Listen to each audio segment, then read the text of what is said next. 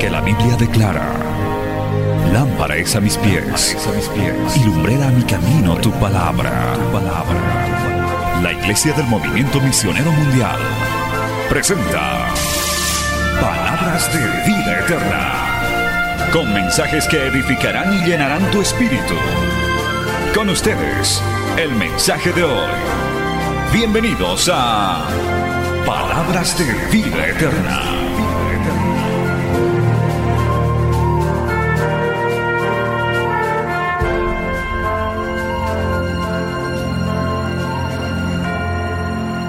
Así puestos de pie, Primera de Reyes capítulo 17. Vamos a la palabra del Señor, el tiempo ha transcurrido, pero quería tomarme este, estos minutitos.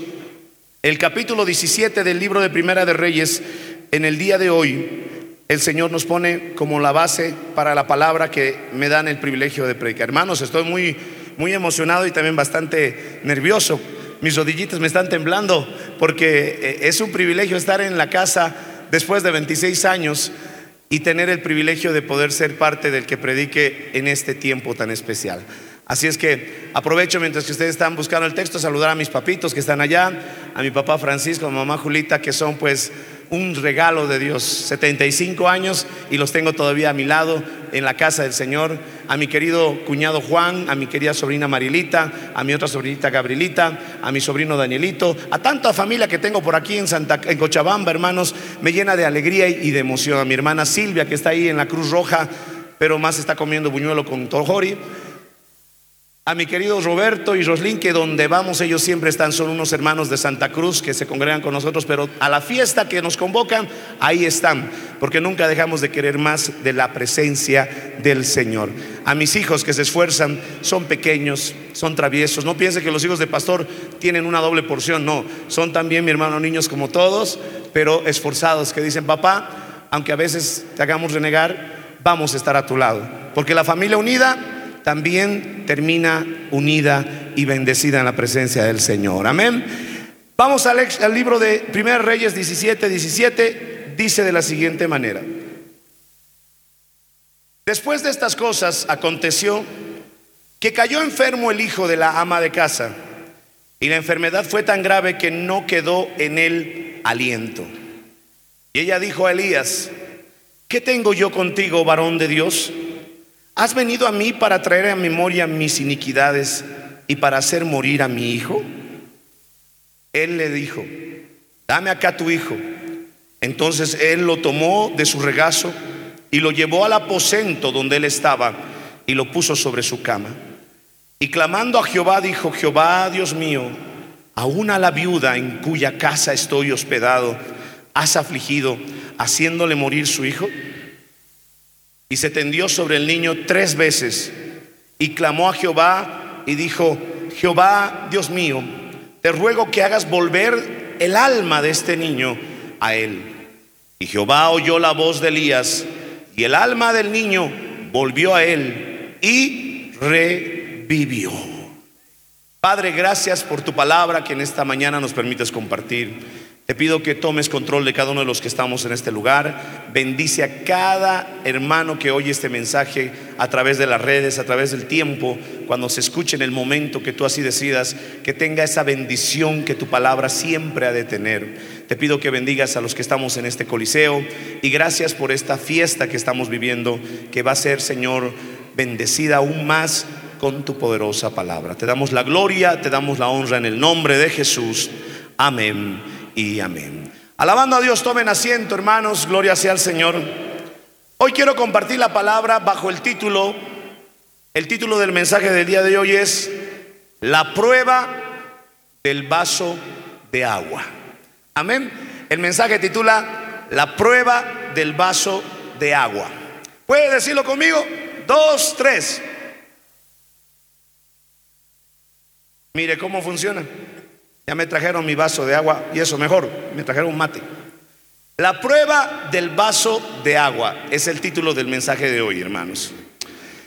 Resulta que en la tierra donde estaba Elías, donde reinaba un hombre llamado Acab, que de los reyes más cuestionados y considerados de la peor calidad, él es el primero.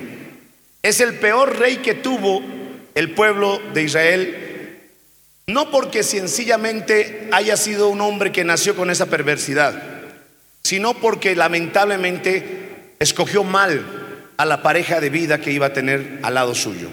Ahí surge una mujer llamada Jezabel.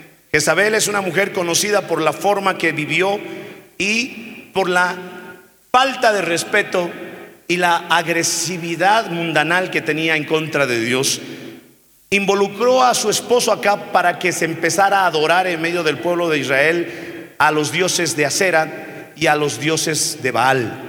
Ella era una mujer de influencia. Las mujeres siempre van a tener influencia en la vida de su esposo. La mano que mece la cuna gobernará el mundo. Es una frase que se refiere a cómo una madre puede influir en el día a día de un niño. Y lo mismo se trata con una mujer en el caso del matrimonio. Por eso el Señor hace una hermosa analogía de la mujer en Proverbios y dice que su hermosura, cuando es virtuosa, es aún mayor que cualquier piedra preciosa, que cualquier joya. Si usted tiene una mujer virtuosa en casa, si usted tiene una madre virtuosa en casa, si usted tiene una hija virtuosa en casa, agradezca a Dios, bendiga el nombre del Señor, porque esa es una preciosa bendición y un tesoro que no tiene ni siquiera comparación con las joyas más costosas que el hombre pueda crear. Por eso, lamentablemente, Jezabel es la antítesis de la mujer virtuosa de Proverbios. Era una mujer corrompida que llevó a su esposo también a corromperse. Es muy importante que cuidemos con quienes debemos de andar, quién está en tu entorno, Seas hombre o mujer, el consejo es general, tenemos que cuidarnos porque siempre va a haber una influencia. La palabra inspirar, que es un término que se refiere a que alguien te lleva a, motivarte, a creer en algo, viene de la palabra espíritu. Inspirar significa poner el espíritu que tienes tú en la vida de esa persona. De ahí viene la palabra etimológicamente inspirar. Sucedió en la Biblia cuando Dios le dijo a Moisés, llama a Josué delante del pueblo y yo haré que el espíritu que está en ti ponga sobre la vida de Josué. Eso era una inspiración. Estaba poniendo el espíritu que había en Moisés en la vida de Josué. Ahora usted dirá, ese era el Espíritu Santo. Amén. Pero no necesariamente debemos creer que era el Espíritu Santo, sino era también la manera que Dios había formado a Moisés la manera, por eso hay una frase que se conoce, el espíritu del profeta se transmite al pueblo. Porque en realidad Dios no necesitaba a Moisés para poner al Espíritu Santo sobre Josué. Dios sencillamente podía mandar que el Espíritu Santo descienda sobre Josué. Pero dijo, voy a tomar del Espíritu que hay en ti, Moisés, y lo pondré en la vida de Josué. Nuestros líderes nos inspiran Nuestros líderes, mi hermano, nos transmiten. Por eso usted tiene que saber bien a quién está siguiendo.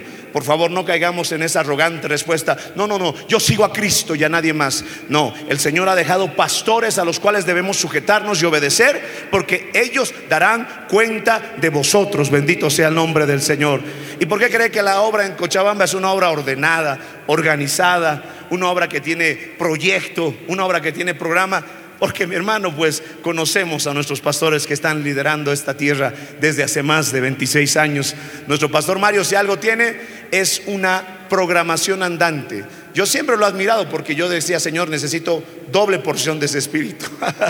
porque como joven, cuando llegué a los caminos del Señor, yo era como ustedes.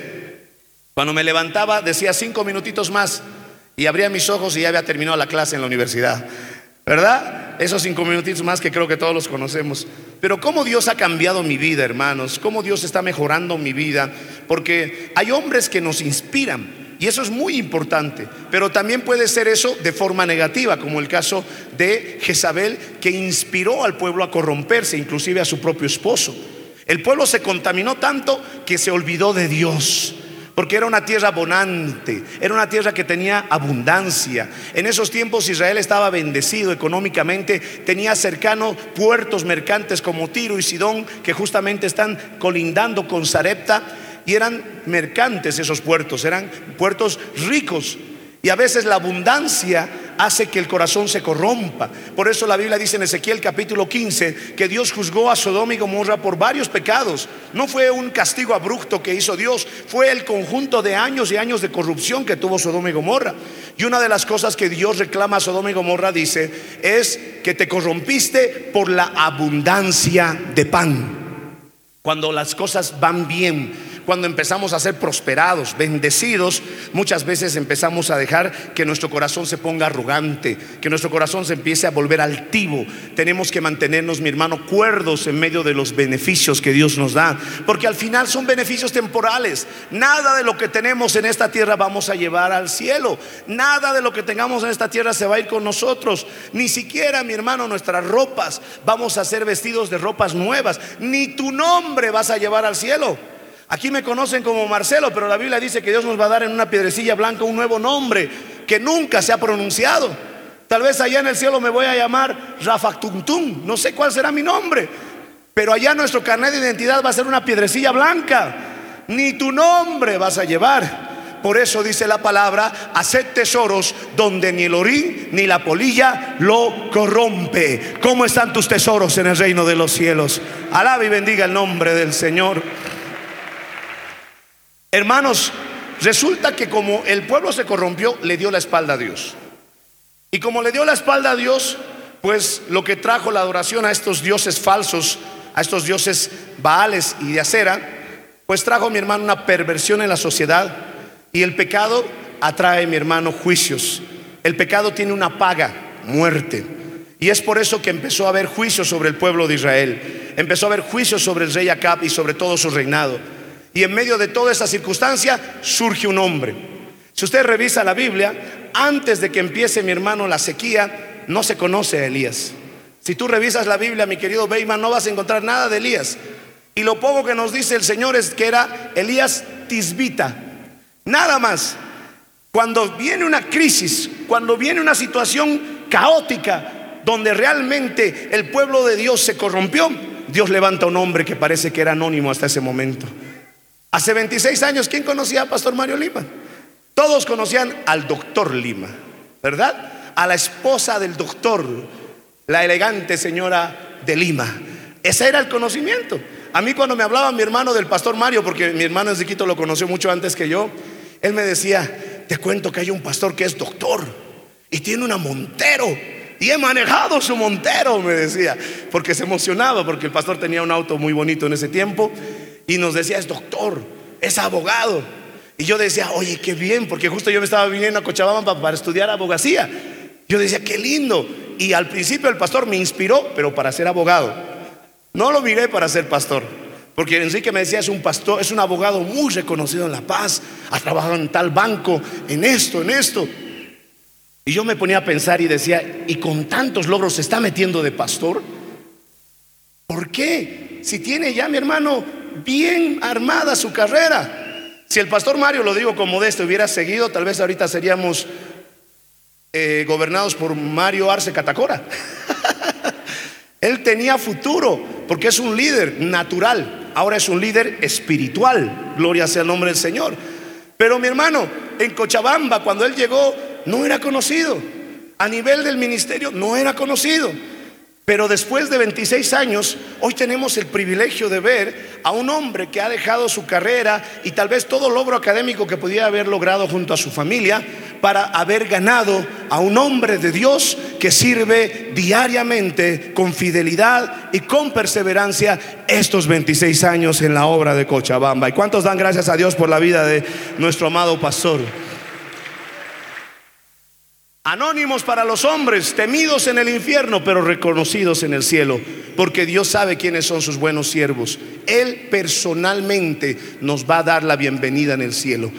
Así es que hermanos, en momentos de crisis, en momentos de circunstancia, Dios levanta a hombres que el Señor los ha tenido ahí guardados, los ha tenido escondidos, mi hermano, en la hendidura de la roca para un momento preciso. Y estoy seguro que eso no ha terminado. Entre ustedes, en este altar, en los que nos están oyendo, hay los hombres y mujeres que Dios está preparando para los nuevos avivamientos, para las nuevas victorias, para las grandes bendiciones que Dios va a traer para este tiempo. Yo lo creo, yo lo creo. Yo sé que Dios está haciendo lo mismo. A su nombre, Elías se le presenta al rey Acab y le dice, ¿sabes que Dios ha visto tus perversiones, te has corrompido.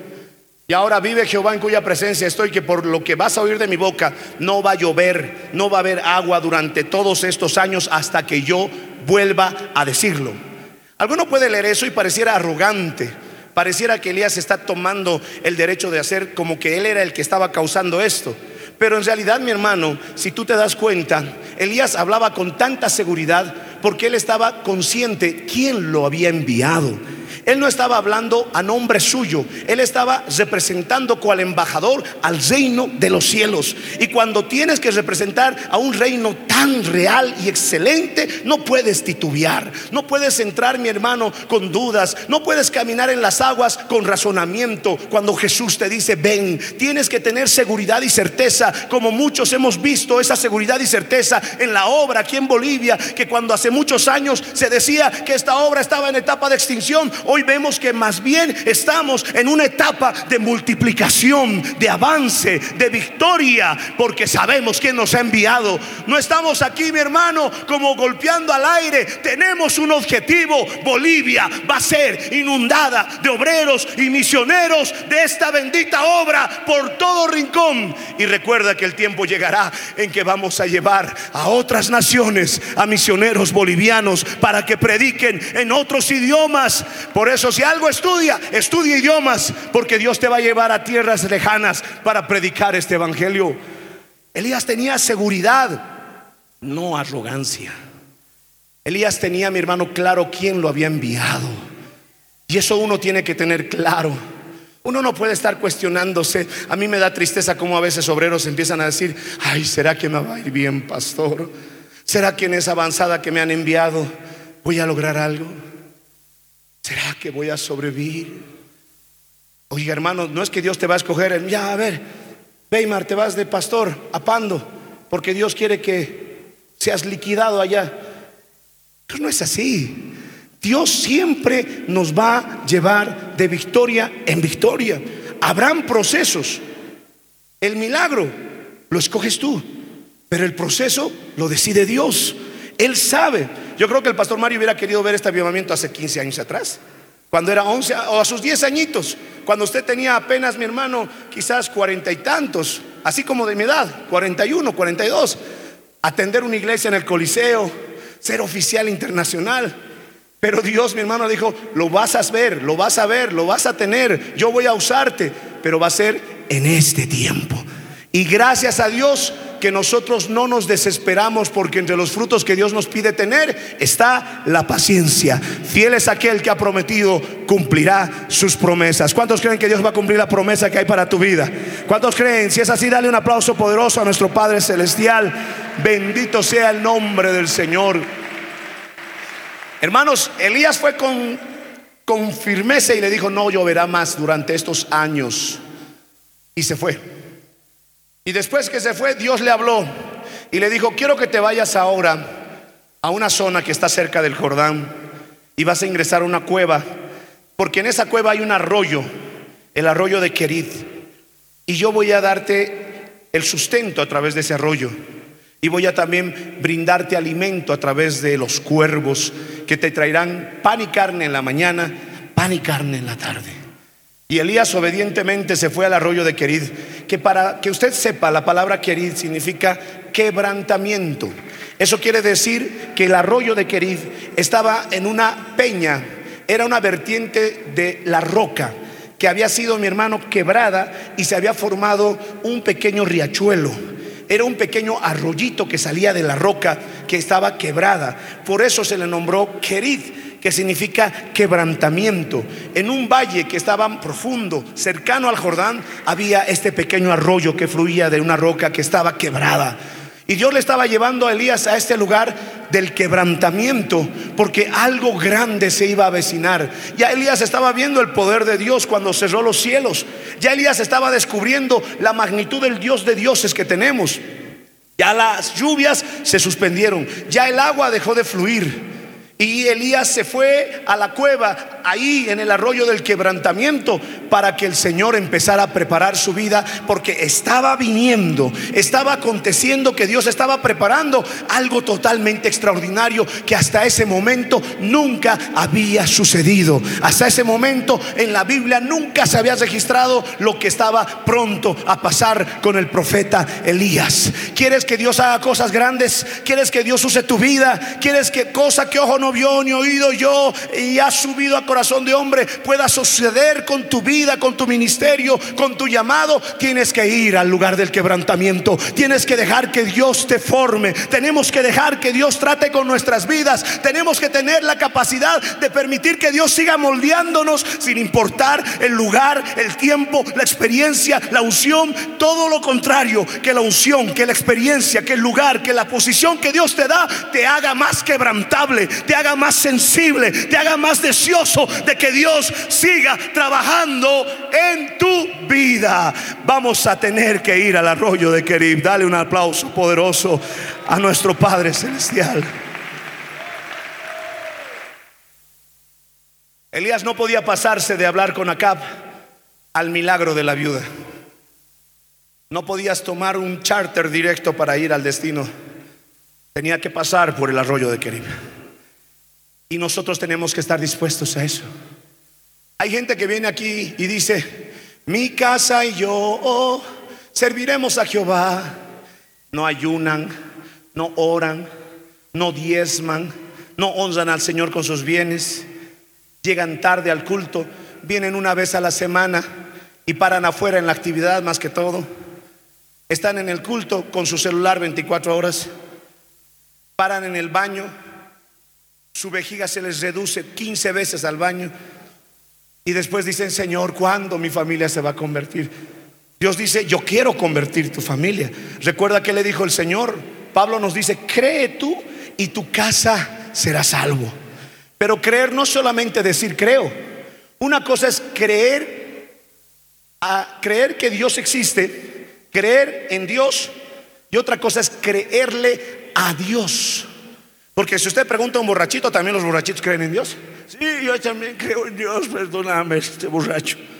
Ellos también, en su borrachera, te pueden decir que creen en Dios. Hasta el diablo cree y tiembla, el Señor los reprenda. Pero no es solo creer en Dios, porque eso nos volvería en una mera religión. Sí, yo creo en la Virgen, yo creo en el Tata Santiago.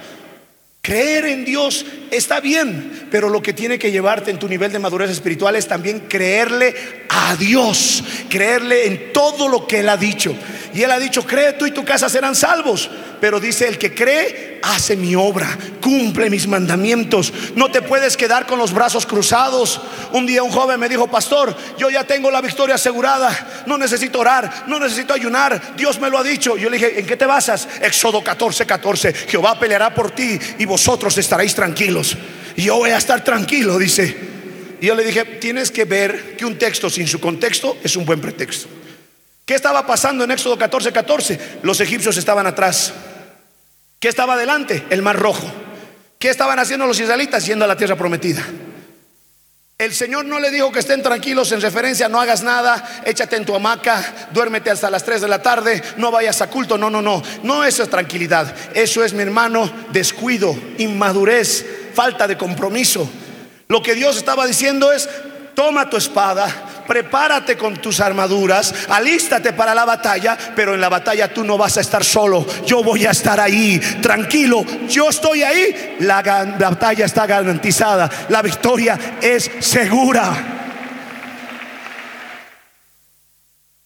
Así es que deja de decir, anda mi amor al culto, yo voy a estar en espíritu. Porque hoy es domingo, tengo que reunirme con, tengo reunión en el barrio. ¿Qué reunión? Partido de fútbol tenían.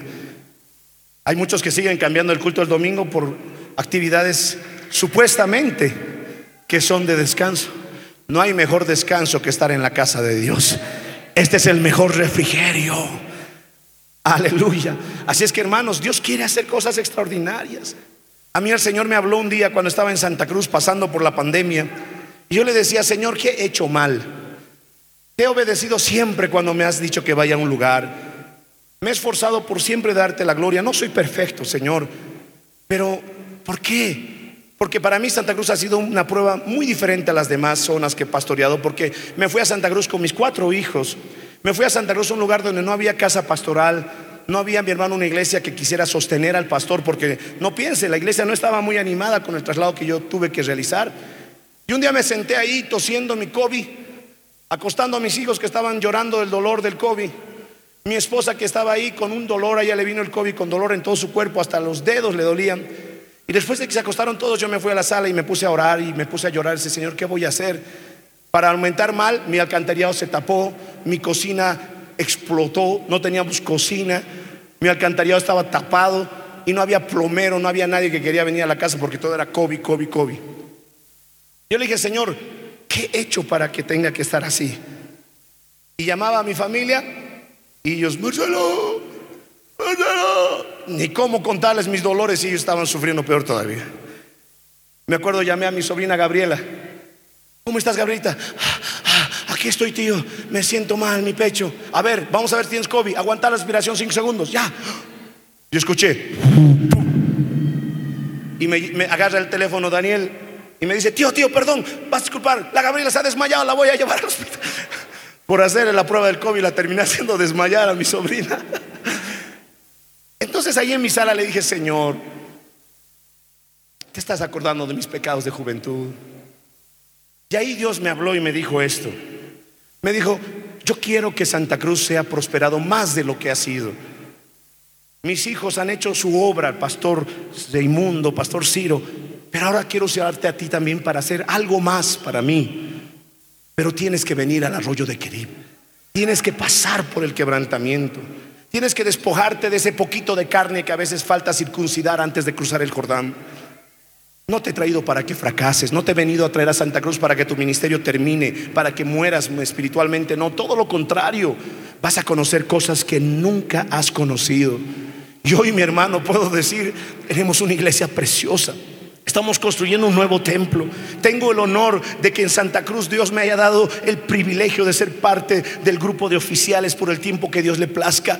Cosas que nunca había tenido, ahora Dios me está permitiendo conocer en Santa Cruz. ¿Por qué? Porque estuve dispuesto a decir, amén, voy a pasar el arroyo de Kerib, voy a estar en el lugar del quebrantamiento. ¿Cuántos le dan un aplauso al Señor? ¿Cuántos glorifican el nombre de Dios? Los cuervitos venían, le traían pan, carne, Elías estaba feliz, metía su agüita al arroyo, tomaba agüita de la vertiente y de repente un día mete su, su, su vasija, su vasito y ya no había nada. Resulta que al dormir, al amanecer, el arroyo se secó, el arroyo dejó de fluir. Es que mi hermano, el quebrantamiento no es para siempre. El Señor te va a pasar por quebrantamiento, pero después te va a entregar cosas que también Él ha tenido preparadas. El Señor, mi hermano, secó el arroyo no porque quería que Elías se muera de sed. El, arroyo no se secó, mi hermano, porque Dios tenía un plan malévolo con Elías. No, el arroyo se secó porque Dios le estaba diciendo con eso, terminó tu lugar en Kerib. Se terminó el tiempo que tenías que estar aquí en el quebrantamiento. Estás listo, Elías. Ponte de pie porque te espera algo extraordinario. Sal de esta cueva porque hay algo poderoso que Dios está preparando. Hoy yo siento que Dios está diciendo eso para muchos que están oyendo esta palabra.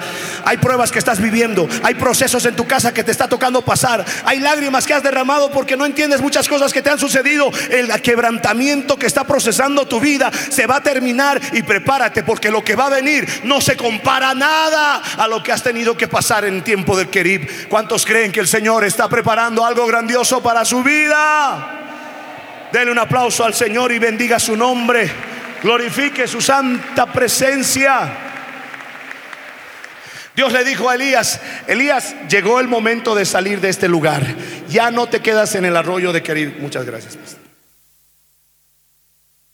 Ya se terminó el arroyo de Kerib. Ponte de pie. Vete a Zarepta vete a esta tierra extranjera porque yo me he provisto de una viuda. Oiga, oiga, cuando Dios le dijo que vaya al arroyo de Kerib, Elías estuvo el tiempo que Dios permitió y después de pocos días el arroyo se secó y Dios le dijo, no te quedes intranquilo, no te preocupes, no vas a caminar sin rumbo, yo ya tengo el siguiente paso que estoy preparando. Vas a ir a una tierra extranjera, vas a ir a una tierra donde no pertenecen los territorios de mi pueblo Israel y vas a conocer una viuda y yo ya he hablado esa viuda, yo ya me he provisto de esa viuda para que te sustente, para que te mantenga, para que te alimente. Vas a ir a este lugar de Sareptra, ya está preparado lo que yo tengo para ti. Elías obedeció. Solo póngase a pensar si no hubiéramos obedecido las veces que Dios nos ha dicho que hagamos algo. Yo, mi hermano, he sido movido de, aquí de Cochabamba. ¿Y quién quería irse de Cochabamba? Imagínense, hasta ahora nadie quiere irse. En mayor intensidad todavía ahorita. En vano ponen su carita de corderos aquí. Pero imagínese, pastora Liliana, que yo me hubiera quedado en Cochabamba. Ay, Chilimarca, hubiéramos comprado ya esa montaña, yo creo. ¿Verdad, pastor? No, íbamos a construir un cine a Baroa allá en la, en la punta de Chilimarca. Y mi hermano, estar al lado del pastor Mario. Hay algunos que no valoran eso, hay unos que dicen, ah, no, el pastor Mario ya tiene tendencias antiguas. Es modelo iPhone 10, yo quiero el iPhone 15. Pues quiero que sepas que lo de antes duraba más. Lo de antes no era desechable. Ahora estamos en un tiempo de cosas desechables. Por eso comes y botas el plato, bebes y botas la copa. Mi papá me ha enseñado que cuando una taza se rompe no se bota, se arregla, se cuela la orejita, aunque quede medio feito el poxipol plomo ahí, se repara. Así era esa generación perseverante. Hoy en día la generación se deshace. Se pelean, ya, pues divorciémonos, ya, divorciémonos, ya, ahorita mismo, ahorita, ya, ya, listo, listo, salí de aquí. Ya. Pero antes, mi hermano, los matrimonios peleaban, no entre ellos, peleaban para salir adelante, para perseverar. Hay cosas del tiempo pasado que no debemos olvidar y hay cosas del tiempo pasado que debemos imitar. Dios bendiga a los hombres que están manteniéndose firmes, llevando adelante esta obra, dándonos una enseñanza de vida. Imagínese, mi hermano, que el pastor Ciro no hubiera escuchado la voz de Dios y no hubiera venido de Colombia. Ahorita en Colombia tal vez él estaría feliz comiendo su bandeja faisa, disfrutando su arepa. Quizás hubiera estado en una iglesia grande, en la 43, 44, allá son por números, son tan grandes que ya no tienen nombre, número no así. Pero vino y llegó en un momento de crisis, porque se avecinaba un tsunami, la salida del anterior supervisor. ¿Qué hubiera sido si el pastor Mario se quedaba en la paz cómodo? Pastor, déjeme ser su copastor, porque era el amigo cercano del pastor Ciro. Oiga, yo le voy a dar un consejo. Si usted tiene el privilegio de tener de amigo al pastor, valórelo. Valórelo. Pastor Ciro siempre dijo, el pastor Mario siempre ha sido mi amigo. Y hablábamos ayer en el auto y decíamos, yo creo que en distintas circunstancias, sea lo que sea, hubiéramos sido buenos amigos. Y me encantó que me Señor, gracias. Soy estos hombres de Dios. Para mí es un privilegio. Yo no me, me siento feliz que me digan, es amigo de Michael Jackson, es amigo de Messi. No, cada uno busca su gloria. Yo conozco a estos hombres de Dios y su vida y su testimonio y poderme sentar y compartir con ellos, con su familia, con su esposa, es privilegio. Por eso usted tiene que aprender a valorar realmente las cosas que son eternas, valiosas. Dios siempre nos trae bendición a través de la vida de hombres y mujeres como ellos. Tenemos que saber obedecer. A veces no queremos movernos de un lugar. A veces no queremos salir de un lugar. El Señor hace secar el arroyo no porque mi hermano quiere ahogarte, no quiere, no, no porque el Señor quiere que mueras de sed, sino es porque Dios tiene preparado otro, otro proceso, o tal vez ya está lista la bendición que Él ha escogido para tu vida. Imagínense que ahorita en estos 26 años de victoria estuviéramos dando el agradecimiento a otro pastor. Y agradecemos mucho al pastor Tangamandapio por estos 26 años. Y el pastor Mario mirando desde La Paz y pensar que yo tenía que haber ido a Cochabamba. ¿Verdad? Todo tiene un propósito. Por eso usted cuando reciba algo, tómelo de la mejor manera. Gócese, alégrese. Pero pastor, me van a mandar a Punata y en Punata no pasa nada. Por eso Dios te está mandando a Punata, porque Dios quiere usar tu vida para que empiece a suceder la promesa que tiene para esa tierra. A su nombre. Y lo uso de ejemplo porque Punata está en avivamiento con mis hermanos que están allá. Pastor Iber, si no me equivoco, presbítero Pastor Celso, yo he ido por esas tierras y maravilloso. Hermanos, llegó hasta la ciudad y allí estaba la viuda recogiendo sus leñitos, agarrando sus leñitos. Y la viuda estaba ahí y Elías se acerca a ella y le dice, mujer, te ruego dame un vaso de agua. Usted, mi hermano, por cuestiones de cuidado, no creo que se ponga a repartir agua a cualquier persona que se lo pida, ¿verdad? Somos un poquito reservados, hasta yo mismo.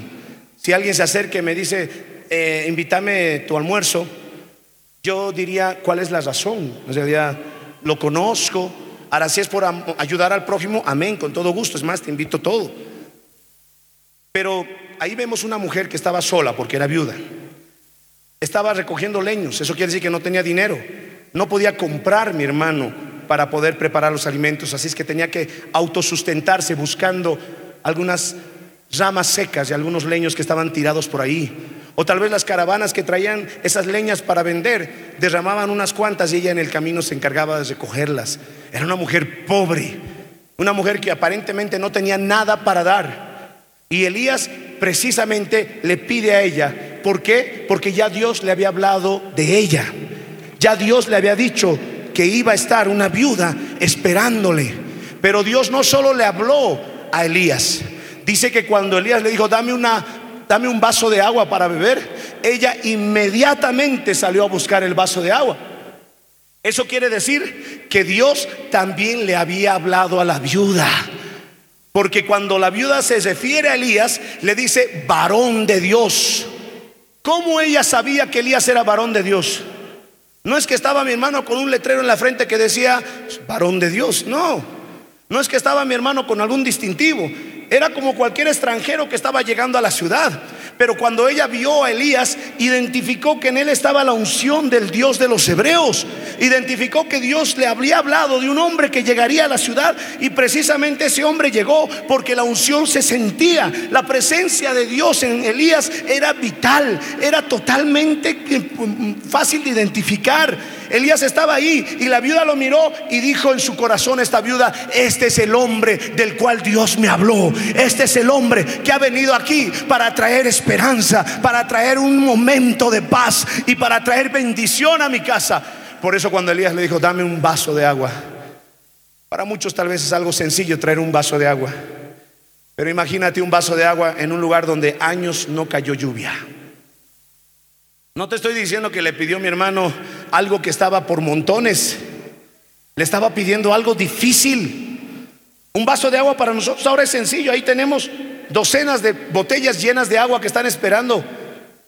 Si ahorita pedimos agua, nos los traen. Pero imagínate que por dos años no haya llovido. El Misicuni se ha secado. La laguna Lalay, de verdad, ya está seca. Abres la pila y solo sale un poquito de vapor.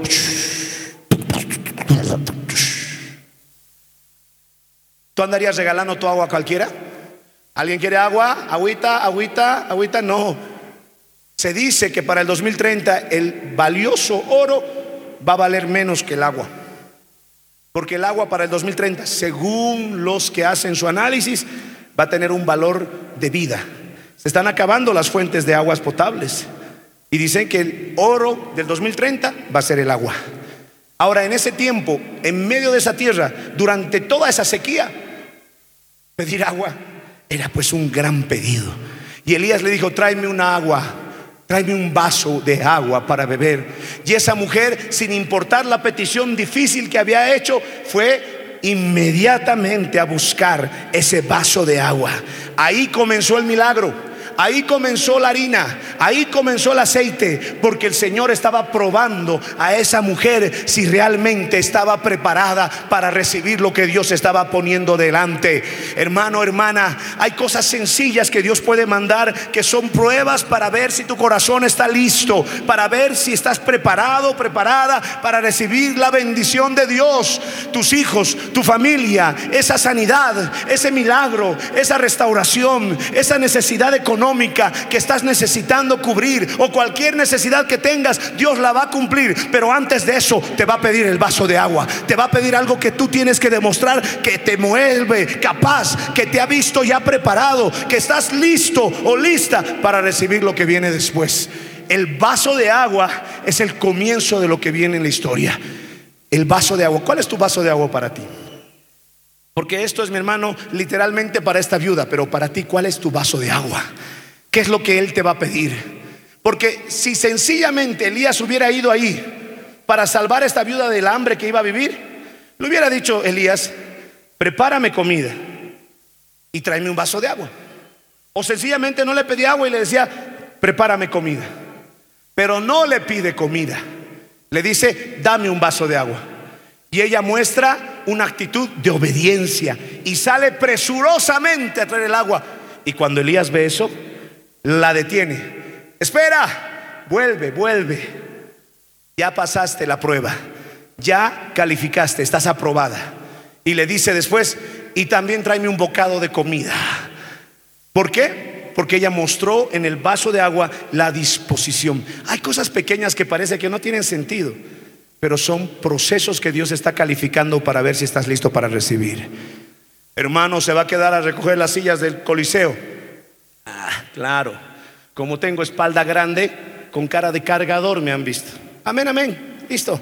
¿Qué voy a hacer si no es el pastor Caled con sujeta me va a ver? Me voy a quedar, ni modo. Hermana, usted va a estar de Ujier. Ay, pero yo quería estar en primera fila. Todo el culto ha estado la anterior semana de Ujier y a mí me ponen justo de Ujier. Ya, pues voy a estar ahí de Ujier. Pero claro, la líder feliz paseándose por ahí. A veces esas cosas que parece que no tienen sentido son tus vasos de agua que Dios está pidiendo. Ponte a pensar que la viuda cuando el profeta le dijo, dame un vaso de agua, les respondiera, no puedo, porque ahorita el agua está muy costosa no te la voy a dar. Elías le hubiera dicho, bueno, perfecto, está bien. Iba a proveerse de otra persona que le diera el vaso de agua. Pero cuando ella mostró obediencia, aceptación y voluntad genuina, vino la segunda petición. Ahora dame un bocado de pan. Ahora sí le pidió algo que aparentemente no tenía nada. Hermanos, pasa tu prueba. Dale el vaso de agua si fallas, reconócelo. Aquí tengo al pastor Mario de testigo. Muchas veces yo me he pedido disculpas del pastor. Cuando he cometido alguna falla, le he dicho, pastor, discúlpeme, perdóneme. Nunca me ha quitado eso mi posición, ni mucho menos me ha rebajado un nivel de que no tengo carácter o nada, sino uno reconoce. Tú te pides disculpas cuando fallas a alguien. En la misma casa, ¿sabes pedir perdón a tus padres como hijo? en la misma casa. ¿Sabes pedir perdón a tus hijos como padre cuando fallaste? A veces esas cosas que parece que no tienen valor, sentido, Dios las va calificando, Dios las va viendo. Le decía hace unos días a algunos pastores, ¿por qué Dios escogió a Abraham? Si revisas en la Biblia, nos dice por qué escogió a David porque era un hombre conforme al corazón de Dios. Nos dice por qué escogió a Gedeón, varón esforzado y valiente. Pero no nos dice nada de Abraham, solo lo escogió para que salga de su tierra y su parentela y es el hombre más reconocido de la historia bíblica y el padre del pueblo de Israel. Pero cuando tú ves antes de eso, Abraham había adoptado a su sobrino Lot porque el hermano de Abraham murió. Y cuando murió el hermano de Abraham, que se llamaba Arán, quedó el hijo huérfano y Abraham automáticamente dijo, yo voy a cuidar de él, yo lo voy a recibir en mi casa como si fuera hijo mío. Eso mostró que Abraham tenía un corazón de padre. Abraham tenía un corazón, mi hermano, sensible. Abraham, a pesar de vivir en una tierra llena de pecado como era la tierra de los caldeos, era un hombre que se podía dejar tratar. Tal vez tenía imperfecciones, tal vez también tenía, mi hermano, influencia de la cultura caldea, pero había un corazón moldeable, un corazón tratable. Cuando él recibió a su sobrino Lot y lo dejó en y dijo, vive conmigo, aunque haya muerto tu padre, ahora me tienes a mí, yo no te voy a desamparar yo estaré contigo. Dios dijo, ese hombre es el que me va a servir para levantar a mi pueblo. Abraham, sal de tu tierra y de tu parentela a la tierra que yo te mostraré. Pequeños detalles, vasos de agua, que son prueba para ver si estamos listos a la bendición. Denle un fuerte aplauso a nuestro Señor Jesucristo. Después de esta petición del vaso de agua, mi hermano, dice la palabra del Señor te ruego que me traigas un vaso de agua para que beba. El verso 11 del capítulo 17. Y yendo ella para traérsela, ya salió a buscar el agua. Él la volvió a llamar y le dijo, ¿qué le dijo? También te ruego me traigas un bocado de pan en tu mano. ¿Por qué no le hizo la petición completa al principio? Porque quería ver su disposición. Te ruego, tráeme un vaso de agua. Y salió corriendo allá. Vamos a la fase 2. Vuelve, vuelve. Come ven. También tráeme un bocado de, pan, por favor. Y ahí la mujer reconoce quién era Elías. Escucha lo que dice después el verso 12. Ella respondió, vive Jehová, tu Dios. Ah, ella no estaba hablando con un extranjero, con un viajero. Ella estaba hablando con un hombre de Dios. Una extranjera, una viuda en Sarepta, una mujer que pertenecía a la región de Tiro y Sidón, podía ser sirofenicia de nacimiento, estaba conociendo ya al Dios de Abraham, al Dios de Isaac, al Dios de Jacob. Y le dice a Elías, vive Jehová, tu Dios, que no tengo pan cocido, solamente un puñado de harina tengo en la tinaja y un poco de aceite. Y ahora estaba recogiendo leños para entrar, preparar para mí y para mi hijo, comer y dejarnos morir.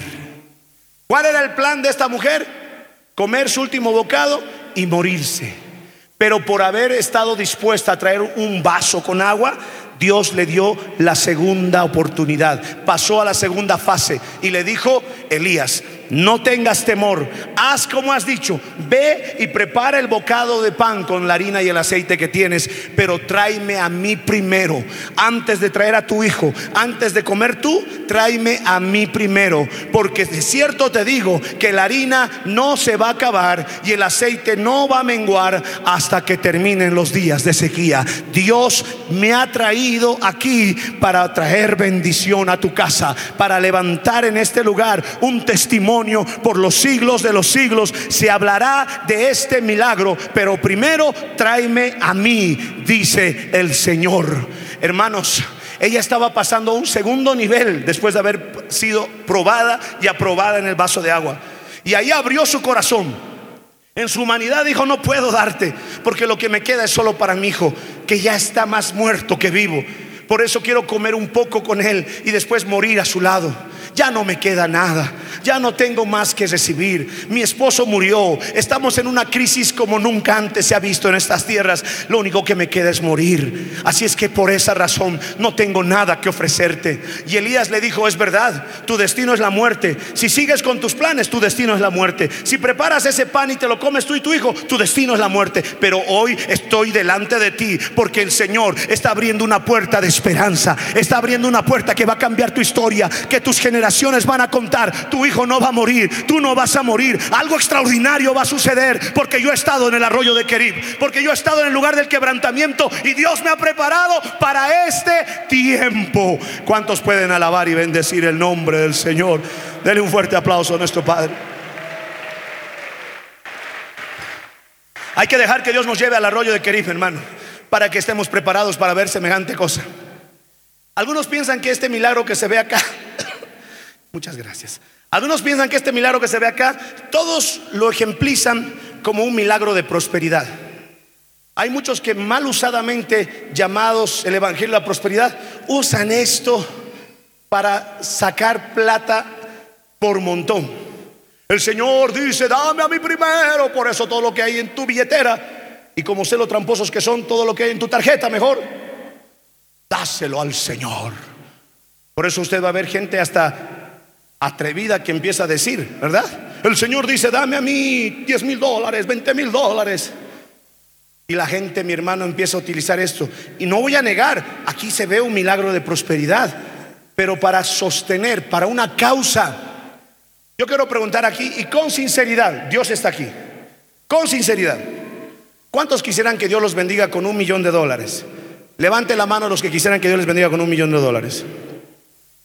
Más alto pues, hermano, no da para ni 50 bolivianos tu mano. Ahí está. Pastor, medio milloncito. Una vez más, ¿cuántos quieren que Dios los bendiga con un millón de dólares? Levante su mano. Antes que me corten la transmisión, cuidado, déjenme terminar. Ahora la pregunta es, ¿para qué?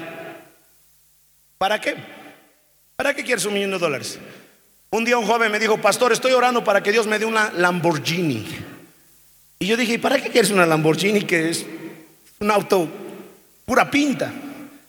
Y él me dijo, para ir donde mi suegra, pararme en la puerta de su casa y dice, suegra, mire el auto que tengo y ni siquiera la voy a llevar, solo quiero que vea que no soy un muerto de hambre como me dijo.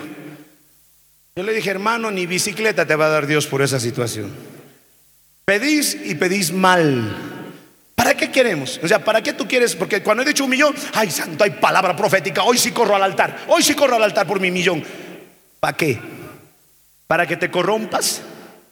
¿Para que te vuelvas amador del dinero? Hay gente tan, tan ilusa que dice, para apoyar a Dios, para ayudar la obra, Pastor Mario, para comprar el coliseo, ya no se va a alquilar, lo voy a comprar con un millón. Hay muchos que esperan tener millón para ser prósperos. Hay muchos que esperan tener un millón para ser generosos. Mentira. La generosidad no se activa por el millón de dólares que tengas. La generosidad está en el corazón dispuesto de una persona. Si tú eres generoso con los mil bolivianos que ganas, das tu diezmo. Si tú eres generoso con tus 100 pesitos que te da tu papá y hasta con esos 100 pesitos te compras tu bolígrafito, corres al altar para tu ofrendita, eso quiere decir que cuando tengas un millón, igual vas a seguir siendo generoso. No es que la generosidad se activa cuando tu billetera se vuelve gigante. Porque hay algunos que dicen, Señor, te prometo que cuando venda la casa voy a dar, voy a dar, 10 mil dólares voy a dar. Venden la casa y dicen, no, ¿para qué? El pastor Mario se va a dañar con esos 10 mil dólares. No, no, no. Tengo que cuidar el corazón del siervo. Pura palabrería. Dios no va a dar para desperdiciar. ¿Qué pasó con la multiplicación de panes y peces? ¿Terminó el milagro? ¿Cuántas canastas sobraron? Doce. ¿Por qué? Porque el Señor mandó a recoger todo lo que había quedado. El Señor no dijo, llévense para su casa, hagan un negocio, dejen que se pudra el pescado. No, no, dijo, todo lo que sobró, recójanlo. Dios no desperdicia. Dios no desperdicia. ¿Quieres que Dios te dé vida? Dale una razón por qué quieres vivir. ¿Quieres que Dios prospere tu camino, tus negocios, tu empresa? Dale una razón. Demuéstrale al Señor, como dice Proverbios, que le sabes honrar con tus bienes y con las primicias de todos tus frutos. Cuando le das una razón a Dios, el Señor va a decir, esa casa sí tiene necesidad de aceite esa casa sí merece harina porque yo voy a proveer y bendecir a un corazón que sabe honrar mi nombre. Dale un fuerte aplauso al Señor Jesucristo, hermanos. ¿Sabe qué? Quiero decirte esto más para ir terminando. Dice que el Señor le dijo, no va a faltarte harina y aceite. No es un milagro centrado en la prosperidad. No, no, no, no, no.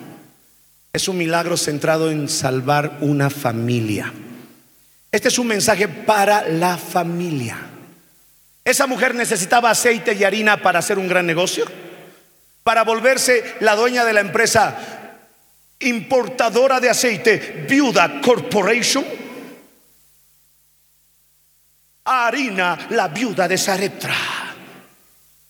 ¿Ella quería eso? Ella quería que su hijo no muera con el estómago vacío.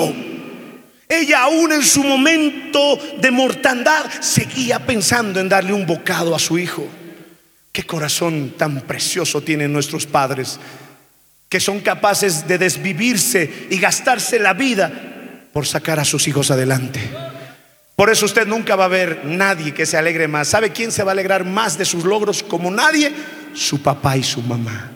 Son los únicos que nunca van a tener envidia. El día que yo vea a Eliseo predicando aquí, el día que yo vea a Julia testificando, volviendo de las misiones del África, el día que vea a Daniela tocando su pandero, el día que vea a Panchito, mi hermano, tocando la batería, oh, mi corazón se va a hinchar de alegría. Voy a estar sacando fotos hasta que mi celular explote, porque me voy a sentir feliz. No voy a decir, Eliseo predica, pero no tiene mi estilacho. ¿Cómo? Nunca un padre o una madre van a sentir envidia. Siempre van a tener una sincera felicidad de verte surgir. Esa madre estaba ahí sufriendo por su hijo. Por eso Elías llegó a ese lugar. No llegó para abrir una empresa de venta de harina. No llegó para poder formar la fábrica de aceite fino. Ella estaba ahí luchando por un hijo que iba a morir. Elías vino a salvar una familia. No vino mi hermano a enriquecer a nadie. Por eso le dijo, el aceite y la harina va a durar mientras dure la sequía. No le dijo, vas a tener aceite y harina hasta que te mueras. Puedes preparar buñuelos, empanadas, hasta que seas viejita. Y después vas a heredar tu tinaja a la esposa de tu hijo para que siga teniendo. No, no, no, no. Le dijo, te voy a dar harina y aceite hasta que dure la sequía. Cuando empiece a llover, cuando empiece a fluir el agua, se acabará de fluir el aceite. he venido a salvar tu familia. A mí me da mucha tristeza lo que el rey Ezequías hizo cuando Dios le dio 15 años de vida. El Señor le dijo, vas a morir, pero después Dios oyó su clamor y volvió y le dijo, te daré 15 años de vida. Pero algo le dijo en medio.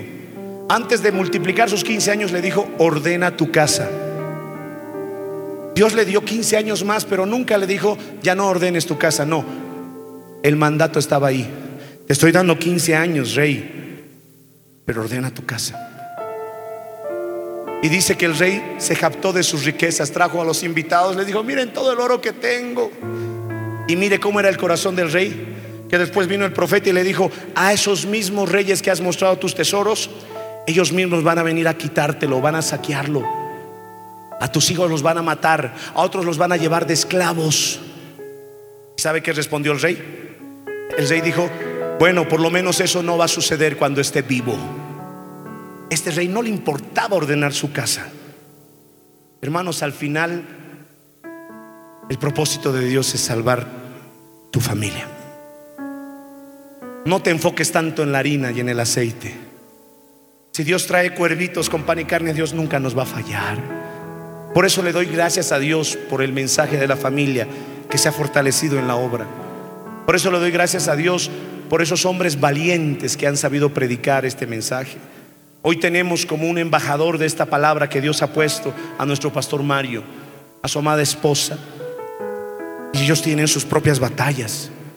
Ellos también tienen sus propias luchas, pero no han decaído.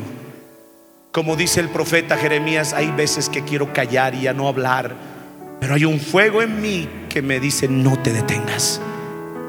Este mensaje no se trata, mi hermano, de que rebalse la prosperidad de que te inundes en aceite y en harina. Esto se trata de salvar a tu hijo. La mujer creyó, le hizo el pan. Elías comió y después fue y siguió haciendo pan para su hijo. Esta vez no moriría. Pero después de unos días, después de unos meses, no sé el tiempo transcurrido precisamente, el niño se enfermó y murió. Llegó, llegó lo que la mujer había declarado, porque la mujer dijo, solo quiero comer este pan y después morirme con mi hijo. Por eso cuida lo que dices. Papá, cuida lo que dices. No digas mi hijo es un fracasado, nunca se va a convertir. Mi hija no sirve para no. Esta mujer había dicho, mi hijo se va a morir después de este pan. Ella ya había declarado muerte. Por más dura que sea la tormenta y por más difícil que sea la situación, por más lejos que veas a ese esposo o por más inalcanzable que parezca este tu hijo, no lo veas muerto, no lo veas perdido. Porque lo que esa madre dijo después de un tiempo se convirtió en realidad. Dice que el niño cayó muerto como sin aliento. Si revisamos los antecedentes clínicos y vemos, mi hermano, el diagnóstico, es muy posible que le haya dado un problema respiratorio, una neumonía, una pulmonía o tal vez una enfermedad que muchas veces ataca a los niños y más en el tiempo antiguo, una poliomielitis. El niño no dejó, no pudo respirar y murió. ¿Sabe qué hizo la viuda? Se acercó a Elías y le dijo, ¿por qué has hecho esto, varón de Dios? Has venido a recordarme mis iniquidades del pasado. Ella creía que Dios estaba cobrándose los pecados que había cometido. Usted piensa que Dios es tan perverso que te va a salvar a tu hijo y después va a decir, ahora te lo voy a matar para que sufras más. Solo te he emocionado un poquito. No, no, no, no, no. Dios no es así. La palabra del Señor dice claramente, mi hermano, acercaos confiadamente al trono de la gracia. Dios es un Dios de gracia. Dios es un Dios de misericordia.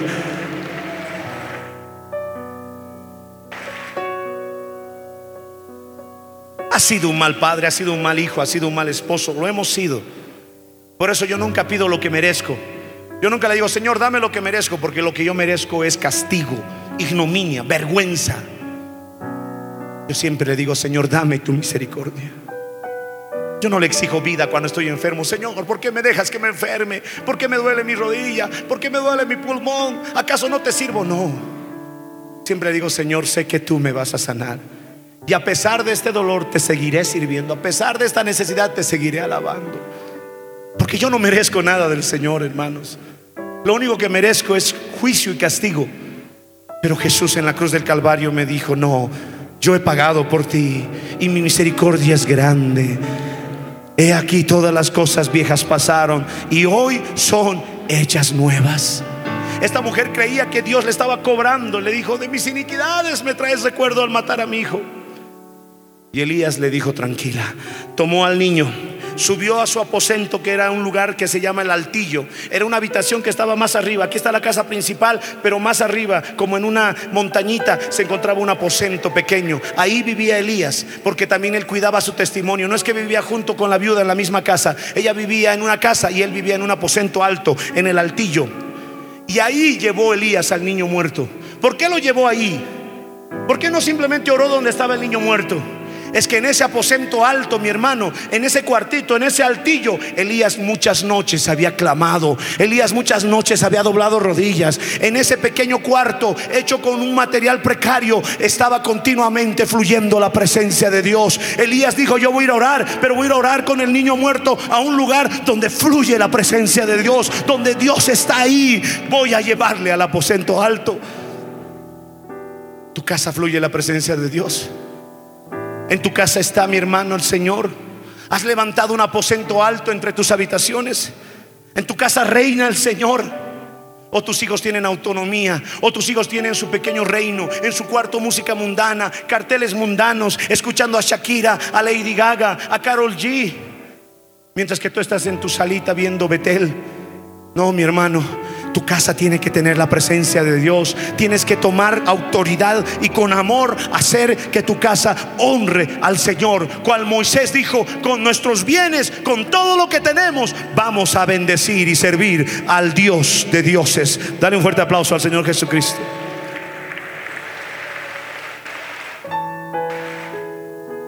Elías llevó al niño, lo puso sobre su lecho y se echó tres veces sobre él.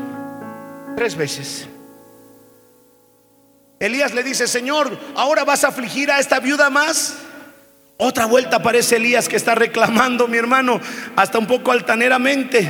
¿Qué dice Jeremías capítulo 12, verso 1? Mire, mi hermano, no es que él estaba reclamando altaneramente al Señor. No es que el Señor estaba recibiendo a un Elías altivo, no. Mire que dice Jeremías 12:1. Justo eres tú, oh Jehová, para que yo discuta contigo. No discutimos con Dios porque Dios es justo. Pero dice, sin embargo, alegaré mi causa ante ti. Él dice, yo sé que tú has hecho las cosas con justicia, pero quiero presentarme con una causa delante de ti. Elías estaba presentando con una causa. Elías estaba diciendo, Señor, he venido para ver el milagro de restauración de esta casa. He venido para que el niño no se muera de hambre y ahora se muere de esta enfermedad. ¿Por qué has traído dolor a esta viuda que me ha atendido, que me ha brindado respetuosamente su casa, que me ha brindado pan, que me ha dado cuidados? ¿Por qué has traído este dolor? Y ahí empezó a clamar Elías y se echó tres veces. ¿Por qué se echó tres veces? Porque esta viuda estaba pasando tres durísimas pruebas. Primero, se le murió su esposo. Segundo, estaba en tiempo de crisis, de sequía. Y tercero, ahora se había muerto su hijo. Había sido procesada tres veces esta viuda y Elías se echó tres veces sobre el niño, como al decir, con esta resurrección, con este proceso que estás viviendo, se termina todo ese caminar. Hoy no solo tendrás un hijo, hoy vas a tener tener un hijo resucitado que miles de años después va a inspirar prédicas en un coliseo y la gente va a oír del hijo de la viuda de Sadetra. Y Dios no solo estaba bendiciendo a esa casa, no solo estaba restaurando a ese hijo, no solo estaba trayendo vida en medio de la muerte, había algo más grandioso que también Dios estaba preparando. Ponte de pie.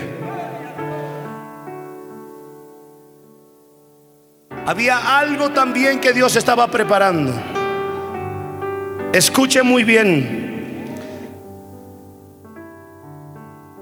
Dios va a trabajar en tu familia. La harina y el aceite no es para que te vuelvas millonario, es para que tus hijos no mueran de hambre. ¿Me entiende? Hay gente que trabaja como si nunca fuera a morir. Y hay gente que muere como si nunca hubiera vivido. ¿Qué recuerdos tienen tus hijos de ti?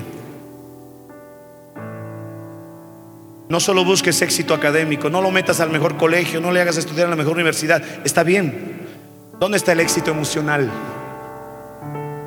¿Dónde están esas hermosas tardes de jugar, de reír? ¿Dónde está el éxito espiritual? Leer la Biblia con tus hijos, cantar una alabanza en el auto. Dios quiere salvar tu familia. El aceite y la harina es un instrumento el verdadero milagro, Dios quiere resucitar a tus hijos. Dios quiere resucitar tu hogar. Y Dios no solo trabajó en la viuda y en su familia, también trabajó en Elías. Porque Pastor Mario, en la Biblia es la primera vez que alguien resucita. Ese texto da inicio al poder de un Dios que resucita muertos. Antes del libro de Reyes para atrás no hay un solo milagro de resurrección. Es el primer milagro que comienza el proceso de conocer otros actos de resurrección que Dios iba a hacer. ¿Y por qué Dios hizo eso? Porque Elías pasó por el arroyo de querido. Hoy quiero agradecer a Dios porque el Señor nos está mostrando cosas extraordinarias que están sucediendo en Bolivia. Y Cochabamba es la primera iglesia más grande en membresía y con un impacto poderoso en nuestro país, porque sus pastores supieron pasar por el arroyo de Querib. ¿Cuántos le dan un aplauso al Señor Jesucristo y bendicen su No quiere decir que será para siempre la iglesia más grande. Habrán otras más grandes que esta, para la gloria del Señor. Pero también nuestro pastor Mario es el primer oficial internacional boliviano. Cosas que nunca han pasado. Dios ha consagrado en Bolivia y ha escogido a los que Él ha querido para ver estas bendiciones. Así es que cuando te toque pasar por el arroyo de Kerib, no te quejes. Prepárate, porque se acerca la multiplicación de la harina, del aceite. Se acerca la resurrección del hijo de la viuda. Se acerca la salvación de una familia. Todo aquel que quiera, mi hermano, hacer esa oración de fe. Todo aquel que quiera pasar por el vaso de agua, rápidamente, acércate aquí adelante en un instante más. Ven, sin dudar alguna. Ven con esa fe. Recuerda que Dios está cumpliendo sus promesas. ¿Has descuidado tu vida espiritual? Ya no sientes la presencia del Señor, tienes que ir al arroyo de Querib.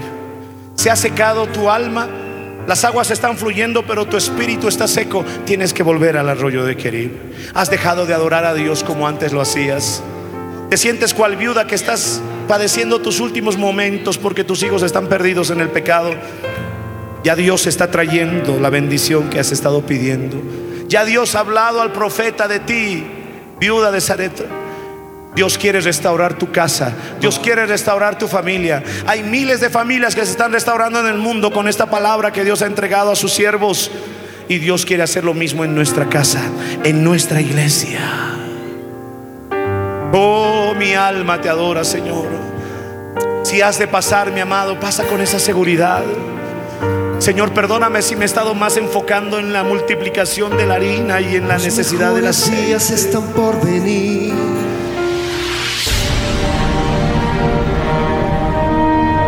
Porque la Biblia declara, lámpara es a mis pies, a mis pies lumbrera a mi camino tu palabra. tu palabra. La Iglesia del Movimiento Misionero Mundial tuvo el grato placer de presentar Palabras de Vida Eterna. Si el mensaje de hoy ha edificado tu vida y llenado tu ser, comunícate con los teléfonos de esta emisora. También para pedir una copia del mismo y compartir con otros. Esta fue una producción de la Iglesia del Movimiento Misionero Mundial. Gracias por tu atención.